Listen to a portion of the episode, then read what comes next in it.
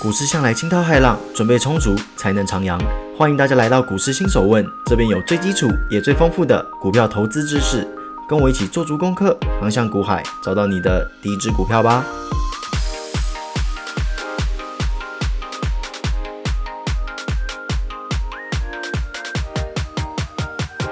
各位回到今天的股市新手问，好久不见啦！上次的这个 K 棒形态学，各位消化的怎么样？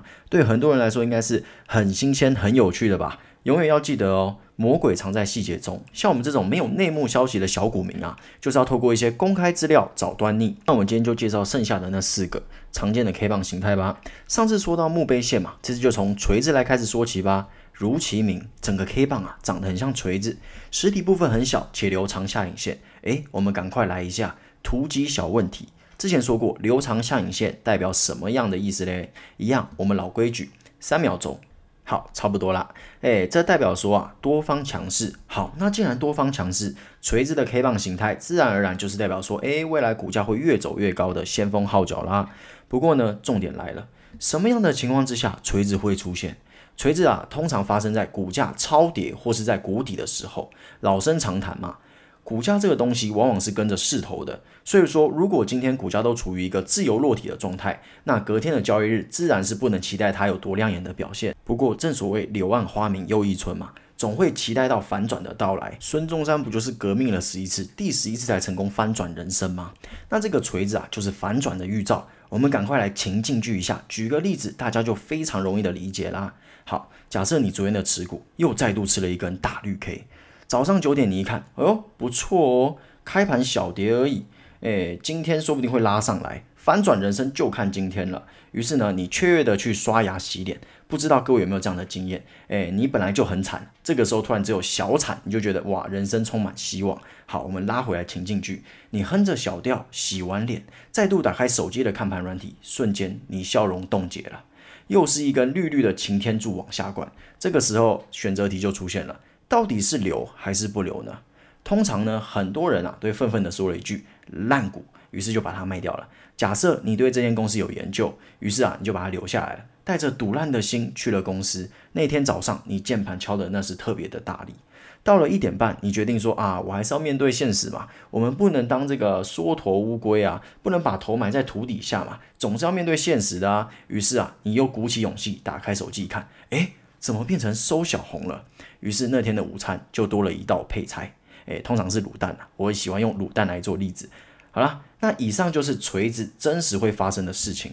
通常啊，主力会选择在早盘进行杀盘的动作，尾盘会来个急拉，用意就是在扫掉散户，让车子变轻一点嘛。哎，怎么我跟你又非亲非故的？我今天要把股价往上拉，为什么还要带着你啊？你是我儿子吗？还是你是我女儿？都不是嘛。那我为什么要带着你？再者，带着你没关系啊。结果把你拉到一定的点位，你就说啊，我要获利了结出场，然后制造一个卖压，变成说我都还没赚够，就变成你的接盘侠，哪有这么傻的主力嘛？对不对？所以说，通常主力在拉一波大的，很有可能会在前面先做一个洗盘的动作，把车子弄得轻一点，不要带一堆散户嘛，对不对？你带着散户上来，他们不但不会知恩图报，还会把股票丢给你，反而你变成最大的那个散户。但是各位一定要切记一件事情哦。锤子通常会收小红，当然啦，小绿也有可能，但大部分是小红，而且是发生在股价的低点超跌的时候才会成立。你不要哎，股价没什么事情，缓慢向上的时候，哎，出现一个锤子，你就说啊要喷了，结果就是往下喷。没有，一定要在股价在低点、在谷底的时候，锤子的定义才会成真哦。好，那我们接着说说锤子的好朋友吊人线。为什么会说是好朋友呢？因为吊人线基本上长得跟锤子一模一样，只是呢，当吊人线出现的时候，往往代表股价将面临多转空的反转。说到这边，激动的朋友已经按耐不住心中的激动了。哎，你刚刚才说留长下影线代表多方强势，结果下一秒你就说另外一个他的好妈吉也是一样留长下影线，结果却是多空的反转。哎，你弄得我好混乱呐！各位，就像之前提到的仙人指路跟墓碑线。就算是相同形态的 K 棒，只要位置不一样，量能不一样，那其代表的意涵啊，就有可能南辕北辙。听我慢慢的分享，你就知道两者的差异啦。通常吊人线啊，会发生在波段高点，重点是最狡诈的地方在于，它会出现在比方说带量红 K 或者说涨停之后，突然在那边高点给你一个留长下影线的小红 K 或小绿 K，哎，这边就不得不提它的名字了，吊人线。它这样子收就是在钓一些散户。跳人线出现的当天状况会是这样的哦。在连续几天大涨之后，理所当然，当天依旧是开高嘛，就像前面说的顺势而为，甚至有可能还是诶开盘就说涨停。那之前很多没买到车票的，就是看着那个涨停，心里就很堵烂嘛，诶拜托嘛，打开一下，让我买一张嘛，让我上车一张就好。结果呢，还真的打开了。不开不得了，一开可能直接往下回撤七八趴，甚至回撤个十趴。这时候散户们开心了，哇塞，终于可以补车票了。之前想买都买不到，好不容易买到了，一定要握紧手上的车票。这次上车就是直接通往财富自由的道路上了。同样的。主力跟大户出货也是出的很开心哇，那么多散户对不对？我还怕卖不掉，没想到这么的热门啊。那通常啊，以上的事件都是出现在早盘左右，早盘之后突然主力往上硬拉，将股价硬是拉到接近涨停或亦是涨停，于是当天就收了一个掉人线，而这个时候啊。有补到车票的人开始觉得，哦，我根本就是股海圣手啊，我本身就是股海的明灯啦，我现在就在发亮。诶，没有买到车票的人一看，哇，竟然是高位留长下影线，这个明天绝对会喷爆的啊！不管怎么样，绝对要买到，明天我一定一早起来就立刻挂买，挂涨停买。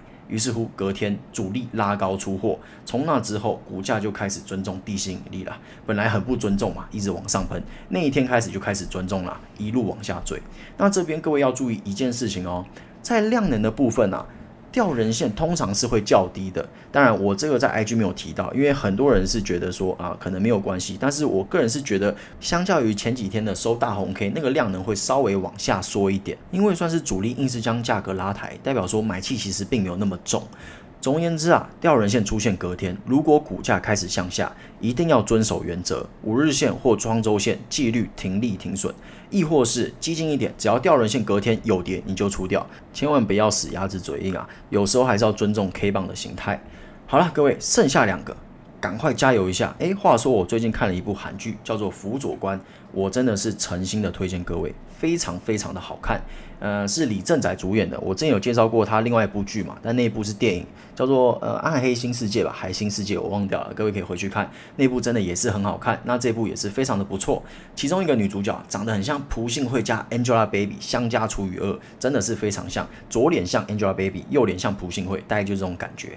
那如果对韩国的那种勾心斗角的影集很有兴趣的朋友，一定要去看，绝对不会让你后悔的。好了，那我们进入下一个红三兵。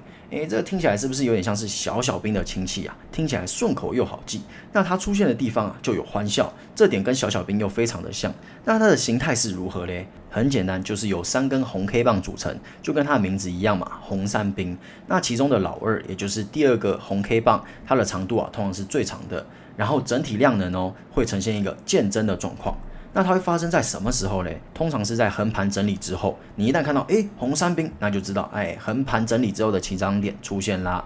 那只要红三兵一出现，绝对是一个非常好的进场时机。好，那接下来最后一个，加油各位，最后一个了，看跌吞没形态。这个和红三兵啊又相反啦。它一出现寸草不生，一旦发现它，一定要记得反转可能已经出现了哦。那它长什么样子嘞？其实很简单，如其名，吞没就是指一个绿 K 棒加昨天的红 K 棒给彻底吃掉。那如果没有画面的朋友啊，欢迎去 IG 看，那里有非常精美的图片，也是花了我很多时间画的。那通常吞没形态啊会在一段涨幅之后出现，那这个时候啊股价会在一瞬间反转向下，由多头趋势转为空头。那这个时候可以搭配其他指标来看哦，比方说 MACD、KD 这些之前提过的，如果忘记的朋友，欢迎回去复习一下。那切记，一旦吞没形态出现，一定要将投资策略转为保守，先将资金撤离，伺机而动。那以上是看跌的吞没形态。那有看跌就有看涨嘛？那看涨的吞没形态则是完全相反的，由红 K 在底部吃掉下跌的绿 K，为空转多的反转讯号。那其实跟这个看跌是一样的嘛，只是一个在山顶，一个在山谷。那听到这边，大家有没有发现？哎，你讲了这么多东西，好像都差不多哎。没错，各位，正所谓万道不离其中啊。所以说，只要掌握一些核心的知识，很多东西就是触类旁通了。那基本上这一集就是最后一集了。哎，没有没有没有，倒数第二集。我们下礼拜还要再出一集，是我会跟各位分享我自己是怎么用这些东西的。那那集也会非常的精彩啦，各位可以好好的期待一下。